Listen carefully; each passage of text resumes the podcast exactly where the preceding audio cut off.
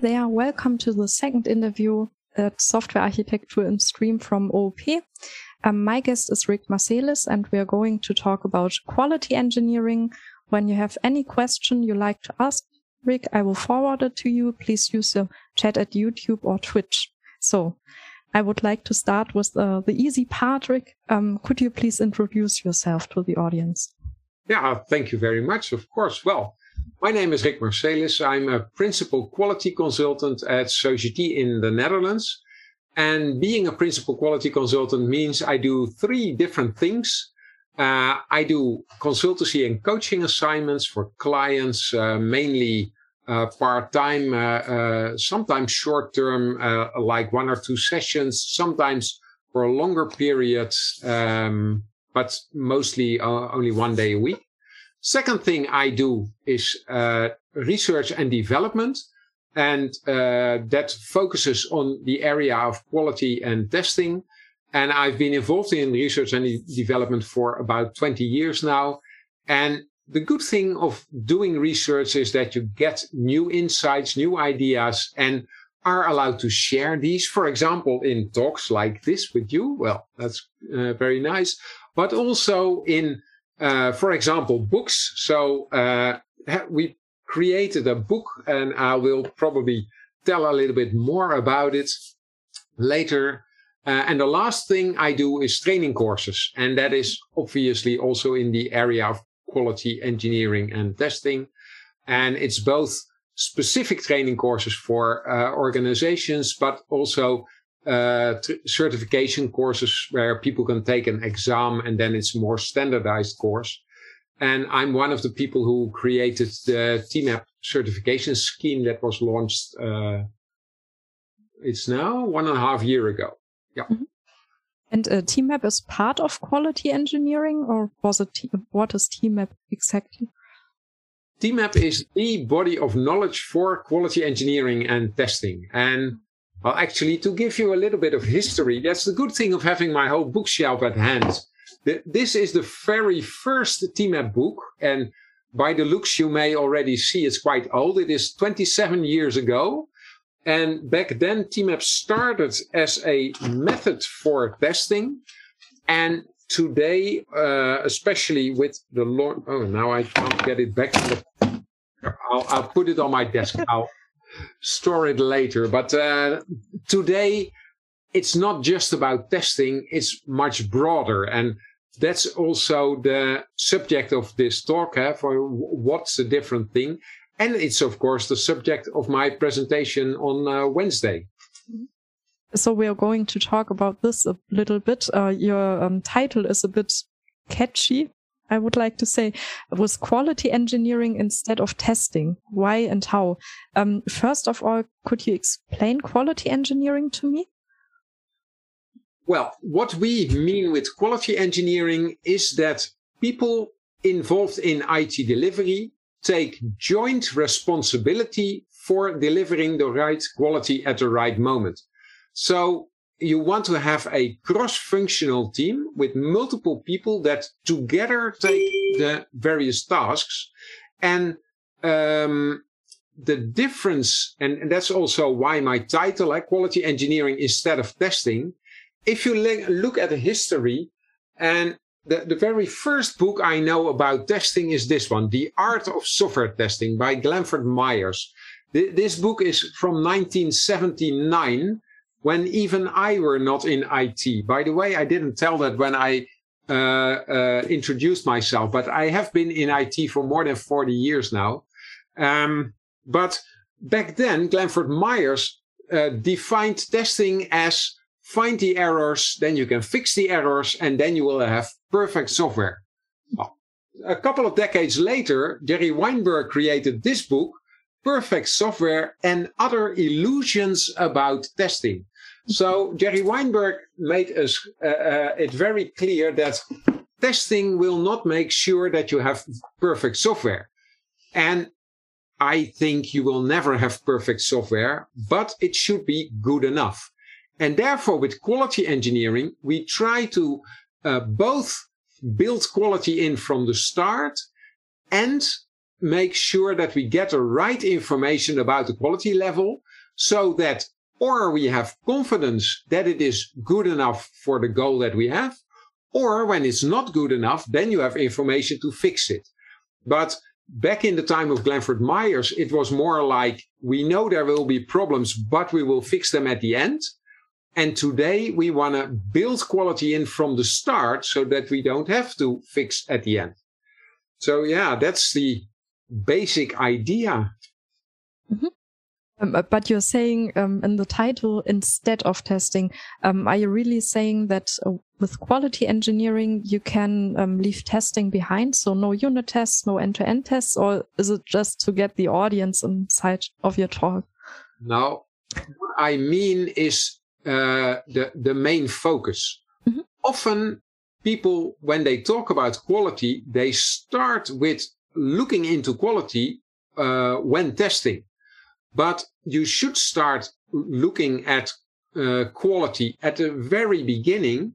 And to me, testing is part of quality engineering, but it's only one part of quality engineering. So um, it you should broaden the perspective to the whole IT delivery uh, uh, cycle and all the activities involved.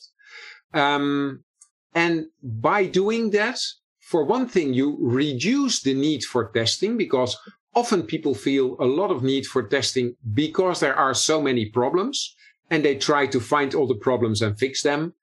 Um, and by building in quality, you need less testing and especially less retesting. On the other hand, also, um, some people think that testing is to be done by a certain group of people and other people do other things. And we argue that in quality engineering, everybody should work together and just create the stuff they need. And of course, you need to do some testing. But I think that uh, like a decade ago or so, there was an awful lot of focus on testing, and everybody tried to make us believe that testing was the most important part of IT. And basically, I think testing is not that important. And here who's saying it, eh, because testing is, is uh, of course, part of who I am. But still, um, basically, uh, if you build perfect software, you don't need testing. Now, it's impossible to build perfect software. So you always will need some testing, but don't overdo it. Another thing is, do we need testers as separate people or not? And that's a huge discussion nowadays. And my simple uh, uh, yeah, statement is in a modern agile or DevOps team, you need testing skills.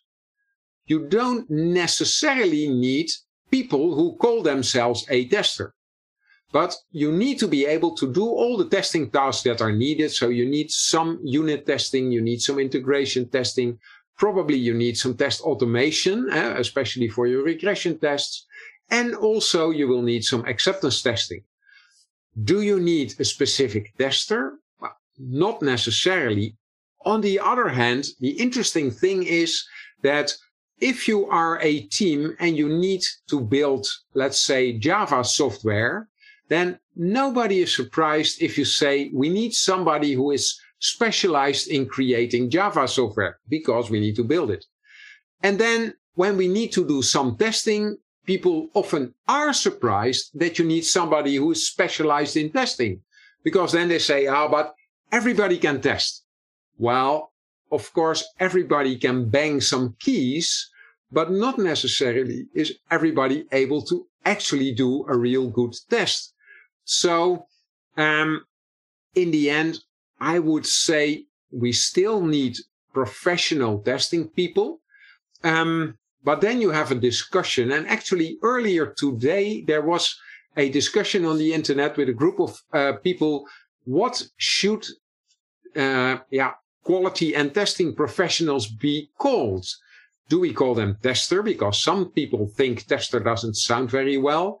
Should we call them differently. Should we, should we call them quality engineer? Well, some other people say, yeah, but what do you build? Eh? Because engineer creates stuff. So is that a right term? Uh, in, in the US, often they call them QA, which then stands for quality assurance. And I often joke that QA is a perfect abbreviation because that's what uh, testers do all the time because it stands for quality asker, uh, uh sorry, question asker. Because testers ask uh, questions all the time. And I think the basic idea is if you care about quality and are able as a team to have that, that care for quality, then you will be able to build things and create stuff that is very valuable. Um, yeah, and I think nobody in a team should only do testing and nobody in a team should do no testing at all. Because with responsibility for quality comes that you take responsibility together and then together you make sure that you do all the activities needed to ensure quality. Um, so, so you're um, also saying that quality engineering is something which has to be there from the start of a project, if I understand you right. So whenever I get or collect my requirements, there should also be the focus on quality. So which quality goals should I keep in mind when implementing this one? Um, but I think the um, um most projects I know about, um, this topic is left behind till the end. So we find out, oh, performance is necessary because we have to deliver stuff in just in time or something.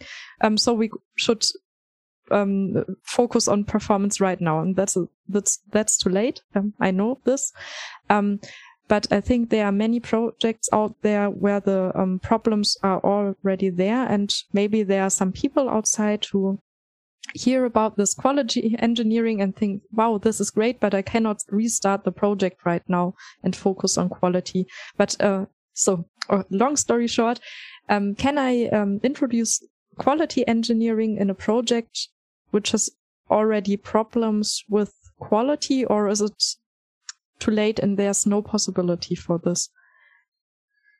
Well, let me give two answers. One is in a perfect world, of course, you care for quality right from the start. And luckily, I see more and more situations where that happens because uh, people do refinements of user stories before they put the user story on their backlog. So they know it is uh, the right entry quality. Yeah? It needs to comply with the definition of ready before you put it on your sprint backlog. Uh, and that's also a part of quality engineering.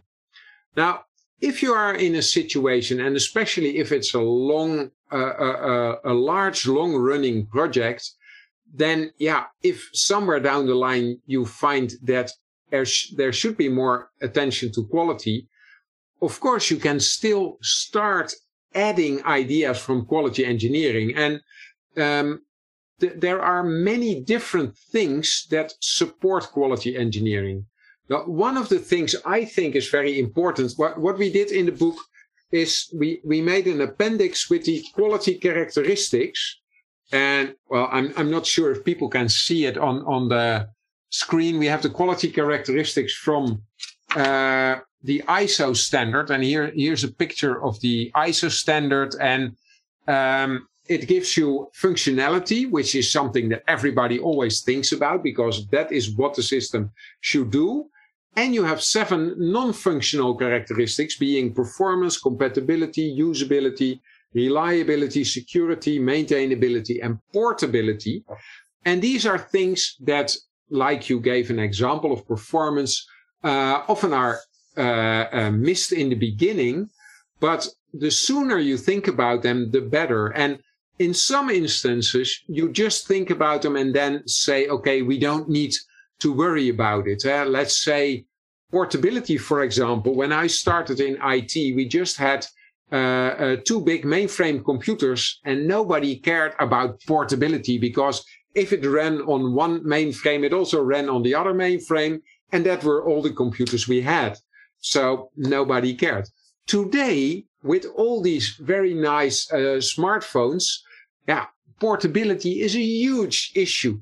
So probably if you are in a, uh, uh, uh, mobile app development project, people will have been thinking about portability. But if you are in a more of a legacy kind of project, well, maybe people have forgotten. And then it's good to ask the question, huh? is this something to worry about or not? And, and then I come back to the joke of question asker, huh? because that's often what people with a quality mindset do is just think of some things and instead of thinking, probably it's not important, now just ask, is this important?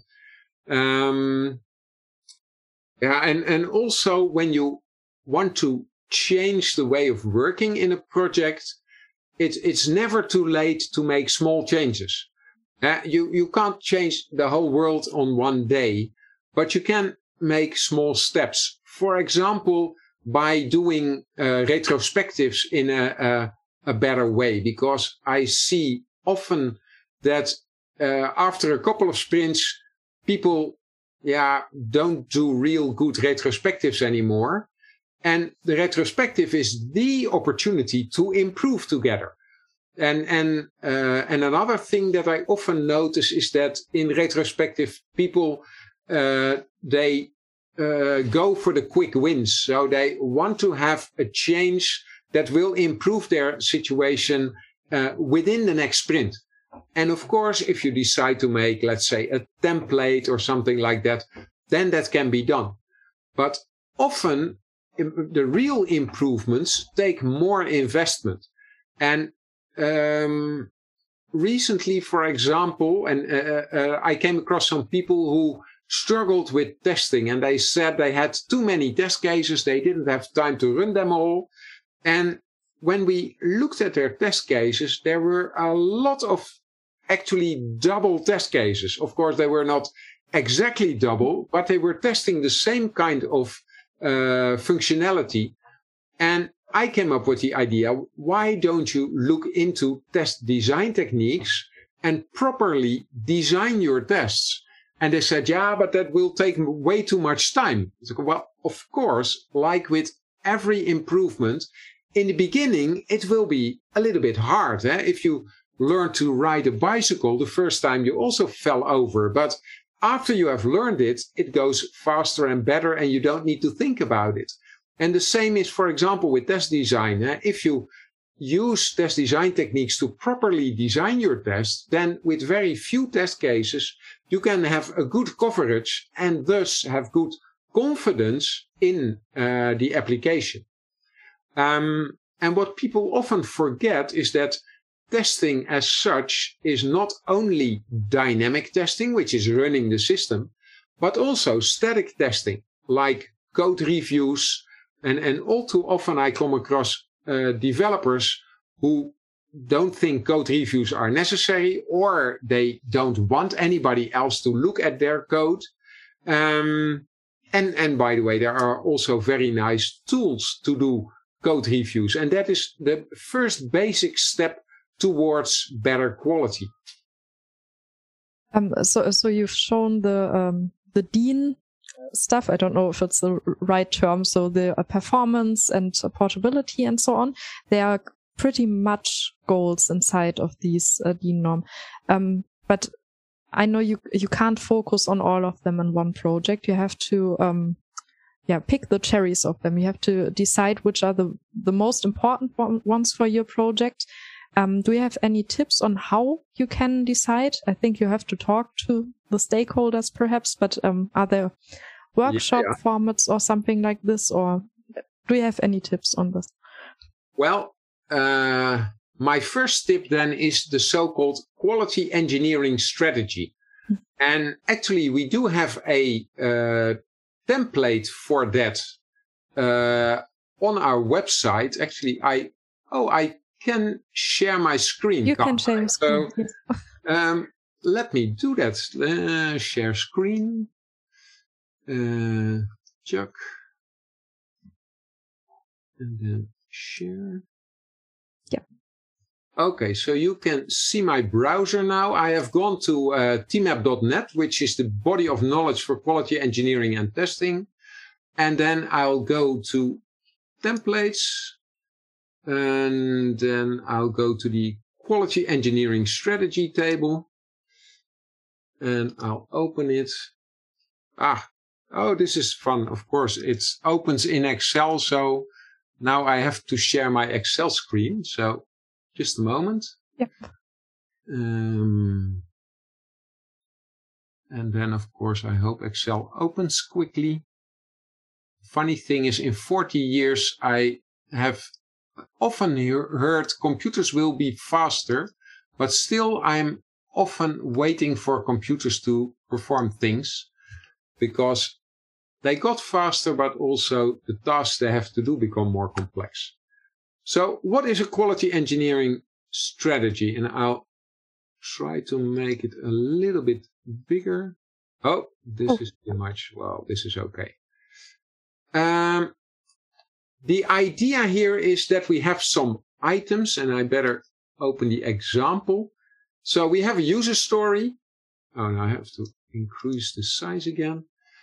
And for a user story, we do a uh, risk analysis. And the first thing you need to think about is what are your important quality characteristics? So here we have a user story where we thought functionality and performance are the most important. So coming back to your question, uh, of course, you can't focus on everything because then it wouldn't be focus. So in this situation, we decided functionality and performance is the most important. And we determine the risk for this user story for a specific quality characteristic. And usually uh, determining the risk is done with a quality risk assessment. Uh, you may know that as a product risk assessment, but we prefer to call it a quality risk assessment.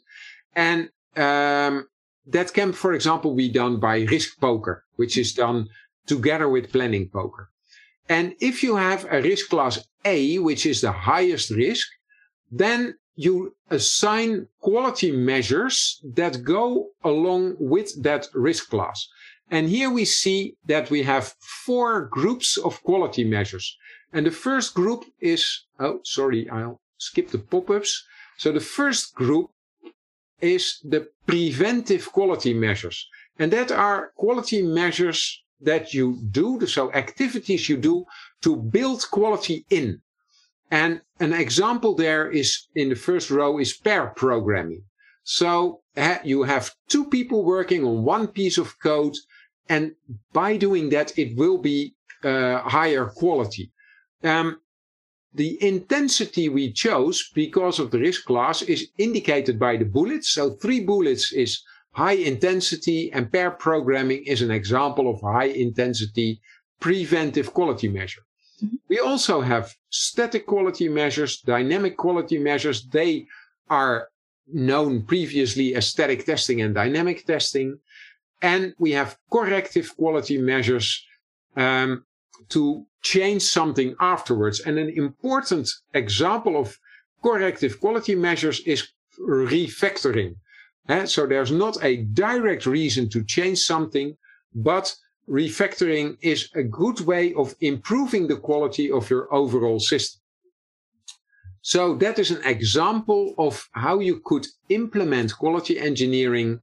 Um, and I don't think we have time to tell all the details, but well, if people like, they can just download this. Eh? Uh, the website tmap.net is just a free website. Eh? We, we like to share our knowledge because over the 27 years that TMAP exists, we have learned that sharing knowledge is much better, not only for the people that get that knowledge, but also for ourselves because a community grows. We get feedback. By the way, as you can see, this is a 0.8 version because it's still in development. So it's the first version that we uh, put public. But if people have feedback, then please let us know because we like to incorporate new visions, new ideas, and improve the quality of this product also. So uh, tmap.net is a good starting point for me to start my uh, journey in quality engineering. uh, yeah, I would definitely say so. Um, so we have five minutes left. Um, you are also maybe you, you can uh, talk about your uh, tutorial on Friday in short. Um, so do I have to visit your talk on Wednesday to visit the tutorial on Friday, or is it um, a totally different topic?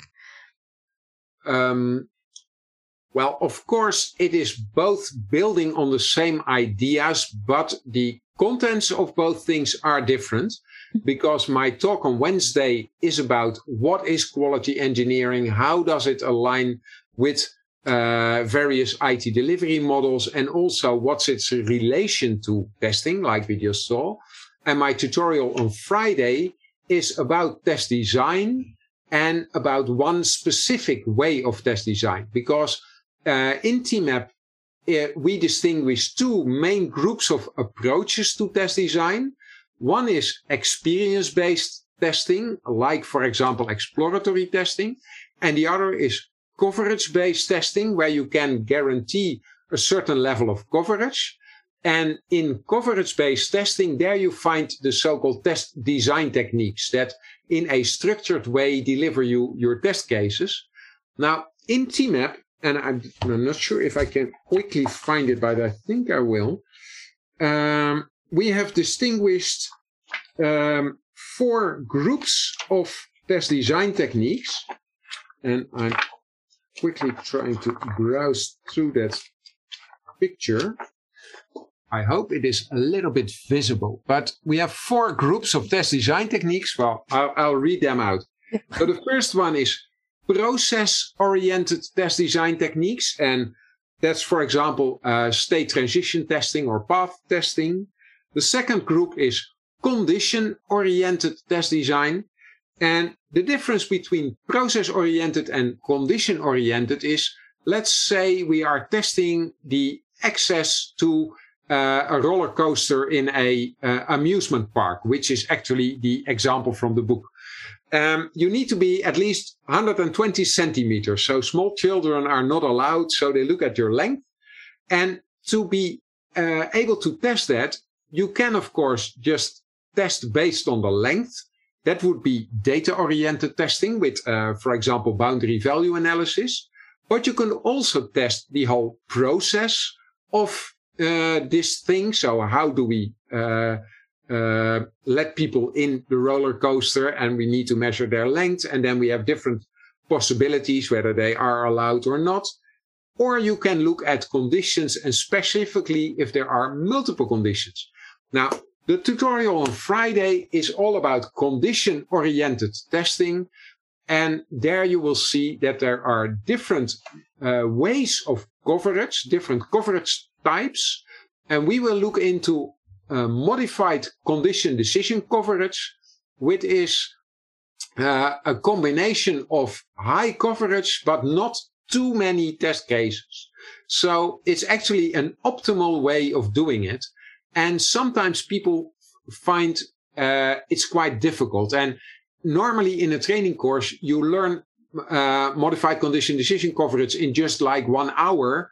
And I think one hour is too short to really get an idea what it's all about, especially if you need to integrate it in a test design technique like elementary comparison test that we are doing on Friday. So um, I'm very happy that it is a full day tutorial because then people really can practice. I, I think we have five or six practical exercises and people can step by step uh, learn how to do it and, and by really practicing, they, well, not only get the idea and the theory behind it, but also know how to do it. And of course, we will use some Excel templates that again, they can find on tmap.net because that's where we like to share all our knowledge. That sounds interesting. So we're nearly at the end of the time, but I would last, uh, would like to ask you one last question. Um, if you could only give one tip to the audience to improve their software projects right now, what would this be? That would be take responsibility for quality together. So joint responsibility for everybody in the team. and be aware that quality is not just the task of a tester. Quality is the responsibility of everybody. And um, also by having that focus, my uh, uh, experience is that it also will make the whole IT delivery process much more fun because it's not us against them, but it's all together creating something great. Very nice last word. Thank you very much for being my guest this evening, Rick. I had uh, very much uh, fun with your interview, and um, I think it was very interesting. I hope the audience uh, thought the same about it. Um, yeah, and uh, I wish you very much luck for your talk and your tutorial. Thank you very much. I look forward to uh, meeting everybody at the conference, although it's virtual. And uh, I hope to see a lot of people in my talk and my tutorial as well. And uh, thank you very much uh, for interviewing me. You're welcome. So bye. Bye bye.